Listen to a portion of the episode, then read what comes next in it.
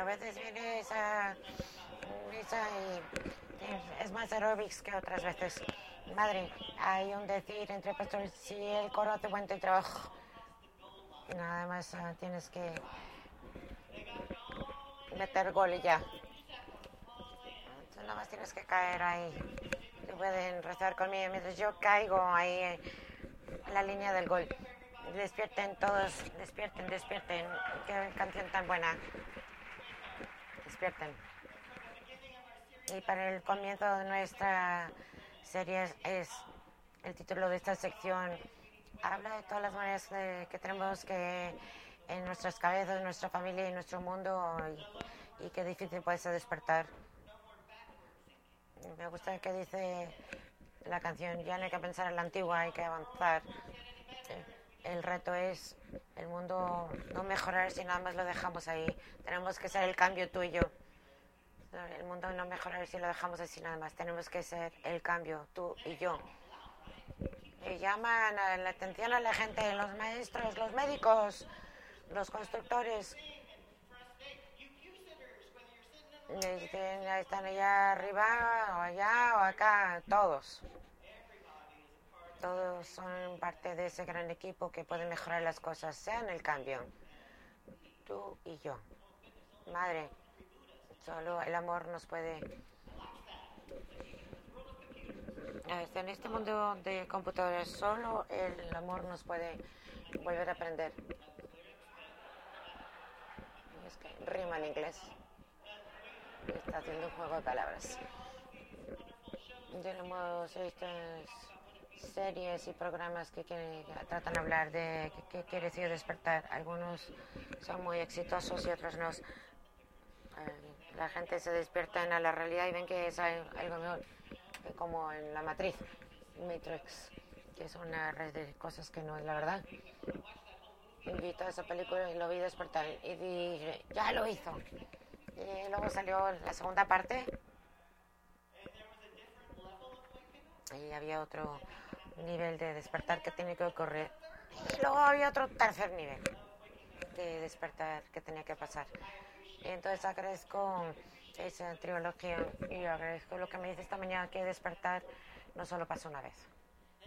Y a veces vas a tener ese primer ajá y luego seis años más tarde ni siquiera sabías de qué se trataba hasta ahora, ¿verdad? Hasta seis meses o seis días después porque despertar es un viaje en el que estamos toda la vida. A veces es gradual y otras veces viene de pronto. Nos enseña a estar despierto, ya no pensar como antes, a pensar hacia el futuro. Dice la letra de la canción y en el Evangelio de Juan, dice la verdad y la verdad te va a liberar. Hay verdad. Y luego los niveles te libres una vez y luego otra vez y otra vez, porque vas a sentirlo más y más y más. Y la verdad te va a liberar. Y me encanta a medida que habla con la gente de ese momento en el Evangelio de Juan, que era una comunidad que habían sido echados de su iglesia. Era un periodo de tiempo donde los judíos estaban peleándose entre sí, entonces un judío contra judío. Y ustedes, los cristianos judíos, están causando demasiados problemas, ya no pueden venir a la iglesia. Eso es lo que estaba pasando cuando se escribe este evangelio. Entonces, cuando lo lees y ves esto y ves este pasaje, el capítulo 8 se ha usado para cosas horribles en nuestro mundo, y para decir que los judíos mataron a Jesús y no reconocieron que Jesús era un judío.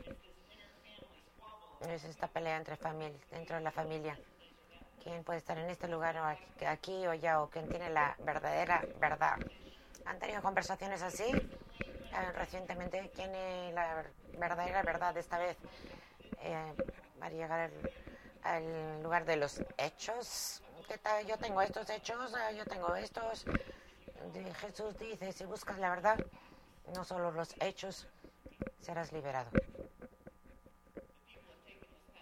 Pero la gente ha tomado este pasaje ha dado, ha hecho desastres en suásticas sobre sinagogas judías. no entiendo que es una pelea en una familia y la gente lo ha usado para ser anti budista. Tenemos que tener cuidado con este evangelio, tenemos que entender la situación y dónde es, porque si no vamos a asumir cosas falsas. Y Jesús dice, vas a conocer la verdad y la verdad te liberará. Me encanta que en este pasaje, la próxima parte dice, va más allá y dice, cualquiera que peca todavía es esclavo. Y Jesús nos dice que miremos con cautela si pensamos que somos libres y no lo somos. ¿Agarraron eso? ¿Qué dijeron? Esto es un grupo de gente judía y están diciendo, nunca hemos sido esclavos nosotros. ¿Lo agarraron? Nunca hemos sido esclavos. Vamos a mirar y mirar Éxodo. ¿Qué tal? Vamos a leer su propia historia que celebramos todos los años y mirar nuestras tradiciones y ritos, pero nunca hemos sido esclavos. Imagínense Jesús hablando con este grupo de personas, pero si todavía son esclavos. Si no sabes tu propia historia, todavía eres esclavo. Tenemos historias que, compiten una con la otra, que, que la gente todavía es esclava de ellos. Tenemos esta maravillosa historia de levantarte tú solito. Yo lo hice solito, nadie me ayudó. Esas son verdades, fábulas americanas. Si trabajas duro y nunca descansas o nunca tomas un día de descanso y haces una cosa, muchas cosas a la vez, Manuel, te vas a levantar tú solo y serás exitoso. ¿Saben? Y lo que significa también que si no eres, tienes éxito es que es tu culpa. Si no tienes las bendiciones que crees que debes tener, es tu propia culpa. Y admito, hay causa y efecto de no hacer nada, lo como dice la canción, si no hacemos nada, nada va a cambiar. Pero también hay causa y efecto que es más grande que cualquiera puede controlar, que no es su culpa. Entonces echarle la culpa no es la verdad del asunto. Madre mía, eso de la verdad eh, te puede agarrar mm, y te tienes que levantar cuando te hace caer. Pensabas que eres libre y te das cuenta que hay cadenas todo el, el autor de este libro eh, habla de despertar de la adicción de una variedad de cadenas en su vida cuando se enteró que estaba embarazada. Sí. Pensó que estaba despierta y otro año después y otro año después que también no estaba despierta. Tenía que despertarse aún más a medida que pasaba el tiempo. Se daba cuenta que usaba cosas para llenarse, pero no eran la cosa usado drogas y alcohol y sexo eh, y otros métodos, comprar cosas para sentirse, eh, sentir menos dolor o menos vacío. Y reconoció que después de hacer eso todo el rato, cuando sabes que no es la cosa y cuando lo haces todo, haces todo eso y te sientes peor. Y lo llama el agujero de tamaño Dios a lo mejor te tienes que sentar ante ello y a lo mejor despertarte lo que está vacío en tu vida. Eh, lo que te llama Dios, eh, el lugar vacío no es alguna cosa mala, es para que cuestionemos, para vivir unas vidas con más gracia, aún con nuestros momentos de rotura. Porque hoy en día parece como que la gente se olvida de lo que es la gracia, como lo tenemos para nosotros mismos y para otros.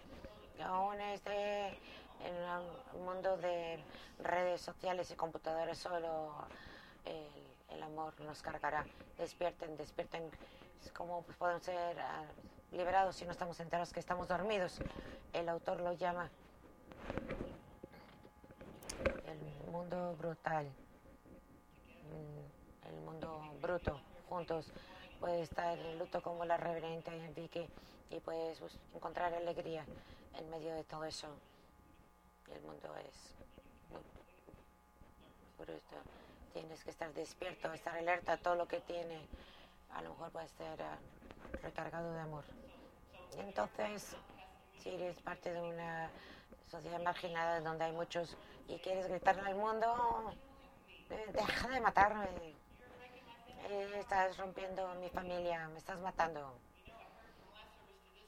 de un servicio para el otro alguien de, de- que son 10 mujeres transexuales que han sido matadas este año. Dejen de matarnos. Hay un montón de gente en nuestro mundo hoy en día que tiene miedo y me pregunto si están diciendo, "Eh, paren, paren, paren de hacernos daño. Déjanos ser parte de esta familia. No puedes dejarnos ser parte de la familia y deja de matarnos. A veces empiezas en gran escala con el mundo y a veces de manera personal con tu familia y a veces solo contigo mismo donde están pasando tantas cosas, sean sentimientos y encontrados, ¿no? Muchas cosas pasando y no sabes dónde ir. ¿Qué en tu vida te puede ayudar a despertar? No estoy exactamente seguro es que sea para ustedes, pero para Walter y yo eh, pasó hace como un año cuando adoptamos un niño. Y me encanta la palabra que es de nuestros jóvenes. Eh, sus impuestos dicen que es un juego de palabras de que están siendo adultos. Es, eh, estoy ser adulto. Eh, estoy siendo adulto, en pocas palabras, a lo que se refiere. Cuando Walter y yo decidimos adoptarnos un no sabíamos cuánto eh, ser adultos teníamos que ser. Nuestra vida ha sido un poco loca, pero ha sido una alegría en el aprendizaje. Estamos aprendiendo de verdad es que nos sabíamos antes sobre nosotros mismos y sobre la vida. Yo pensé que no me podría ya enojar.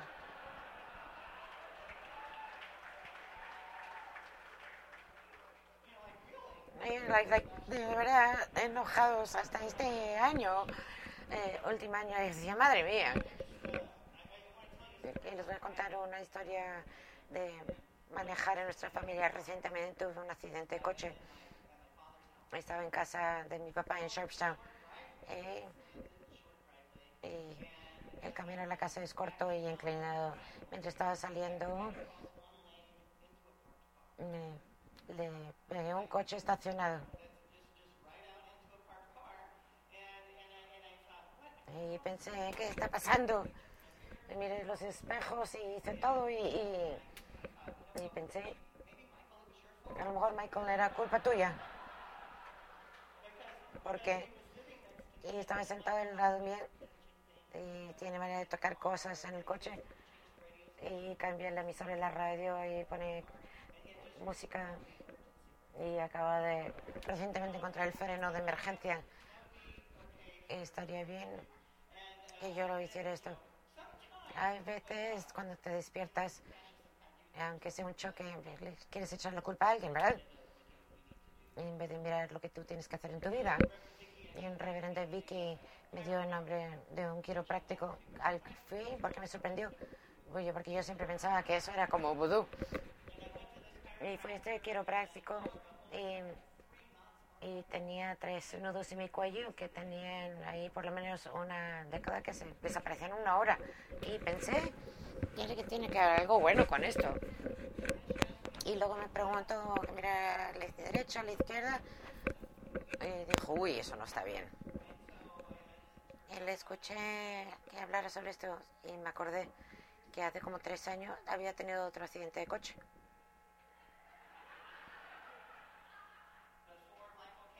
Antes que Michael viniera a vivir con nosotros. Donde le pegué un coche estacionado.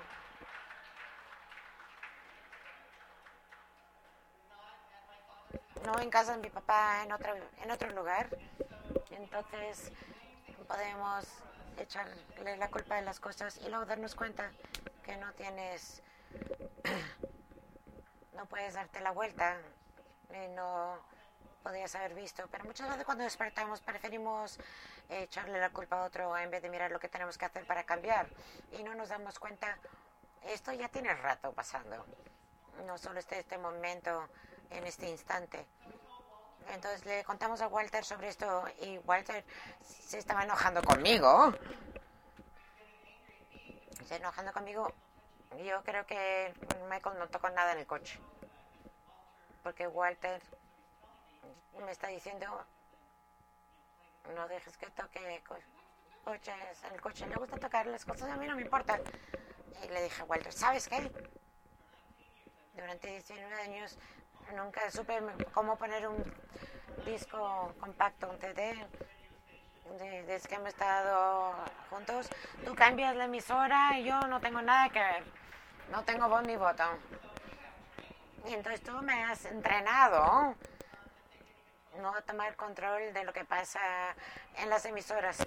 Pero ahí está otra vez, es, eh, echándole la culpa a alguien en vez de mirar lo que pasó en los últimos 18 años en, en un momento sentido de un accidente de coche.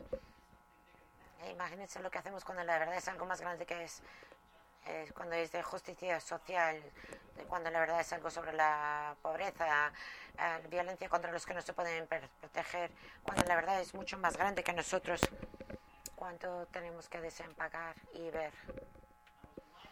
Fui recordado de esa historia de Actos, capítulo 7, verso 51, cuando la gente, son una gente rígida, no saben lo que era ser rígido hasta que fui al quiropráctico. Madre mía, eres igual que tus ancestros, siempre resistes al Espíritu Santo.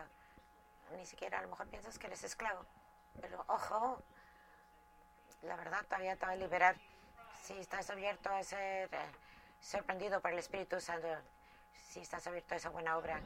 A veces no queremos despertar porque nos da miedo que no va más paz en nuestra vida si tengo que prestar atención a todas estas cosas que están pasando en el mundo, ¿cuándo voy a poder dormir otra vez? ¿Cuándo voy a poder esa experiencia de estar arriba de una cima? Déjame ir a Everest, pero eh, puedo encontrar paz en mi barquito, pero por favor no despiertes. Yo creo que Jesús está diciendo que la verdad te liberará porque es más que para estar apartado el uno, de verdad. Hay grupos de fe y comisiones de fe de no estar conectado para crecer espiritualmente. Y eso es bueno y verdad para esa gente, pero no fue lo que hizo Jesús. Él fue durante un momento y regresó a involucrarse con la gente. Se fue un ratito y regresó para trabajar con la familia, para ver cómo se podría ver la paz el autor dice, sí, le preguntaba a Dios esta pregunta y dice, bueno, G, la cosa es esta, la paz no es la ausencia de la distracción o estar molesto o dolor, es encontrar el yo, encontrar paz y calma en medio de todas esas distracciones y cosas que molestan y dolor no los evites, no te quedes, eh, no te quedes dormido en medio. Pídeme que esté ahí y que sepas que estoy ahí. Es donde viene la paz, no de evitar, de la presencia y de involucrarse. A Jesús le gustaba estar en la cima de la montaña y pasó su ministerio entre y con la gente. A veces es difícil saber cuál es la verdad hoy en día con eh, hechos y hechos alternativos, eh, cosas que dicen que es verdad y luego que no es verdad. ¿Cómo juzgamos? ¿Cuál es la definición? Me encantan esas cosas de, que, de ciencias que acaban de tener, porque la ciencia tiene que ser verdad, pero mucha gente dice que no, que la ciencia no tiene que ser verdad. Porque lo que hago yo es cuando estoy así de confundido. Eh, me regresé al Evangelio y miro el modelo y el ejemplo de Jesús. Y que cuando dice la verdad te liberará, miro ese lenguaje, no es eh, separarse del mundo, es, no es escaparse para encontrar ese momento, es estar en el medio de la gente de Dios involucrarse igual que hizo Jesús. Cuando digo la verdad me liberará, miro la vida y las acciones de Cristo, miro esa verdad miro un profeta pobre que vivía en los márgenes de la sociedad. Miro un hombre que te invitaba a su casa, aunque no quisieras estar ahí. Miro el que daba la vuelta a las mesas donde estaban engañando a los pobres. que sonaba la gente en el día equivocado porque tenía que ser y si le decías algo al respecto se, iba, se te iba a poner uh, al tanto y te ibas a ver mal. Este es nuestro Salvador, esto es Jesús, esta es nuestra verdad. No quiere decir que no haya otras verdades por ahí, pero esta es nuestra verdad. Y cuando hay todo este caos, necesito recargar. Tiene que ser con amor. Y si tiene que ser con amor, tiene que ser esta verdad. Que es Jesús, que tanto le importamos, que la extravaganza de ello es, te abruma. Amén.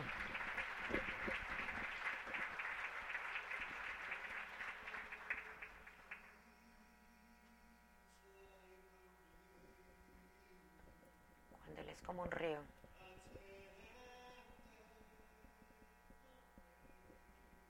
Yo sigo mi camino.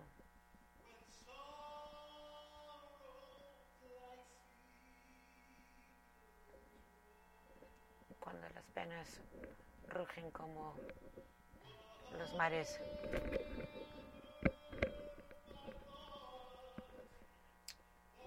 Lo que sea que me toca, eh, me ha enseñado a decir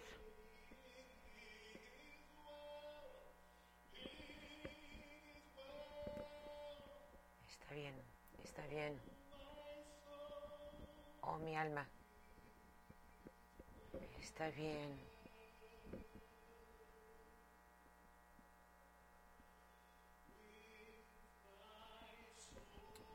Está bien con mi alma.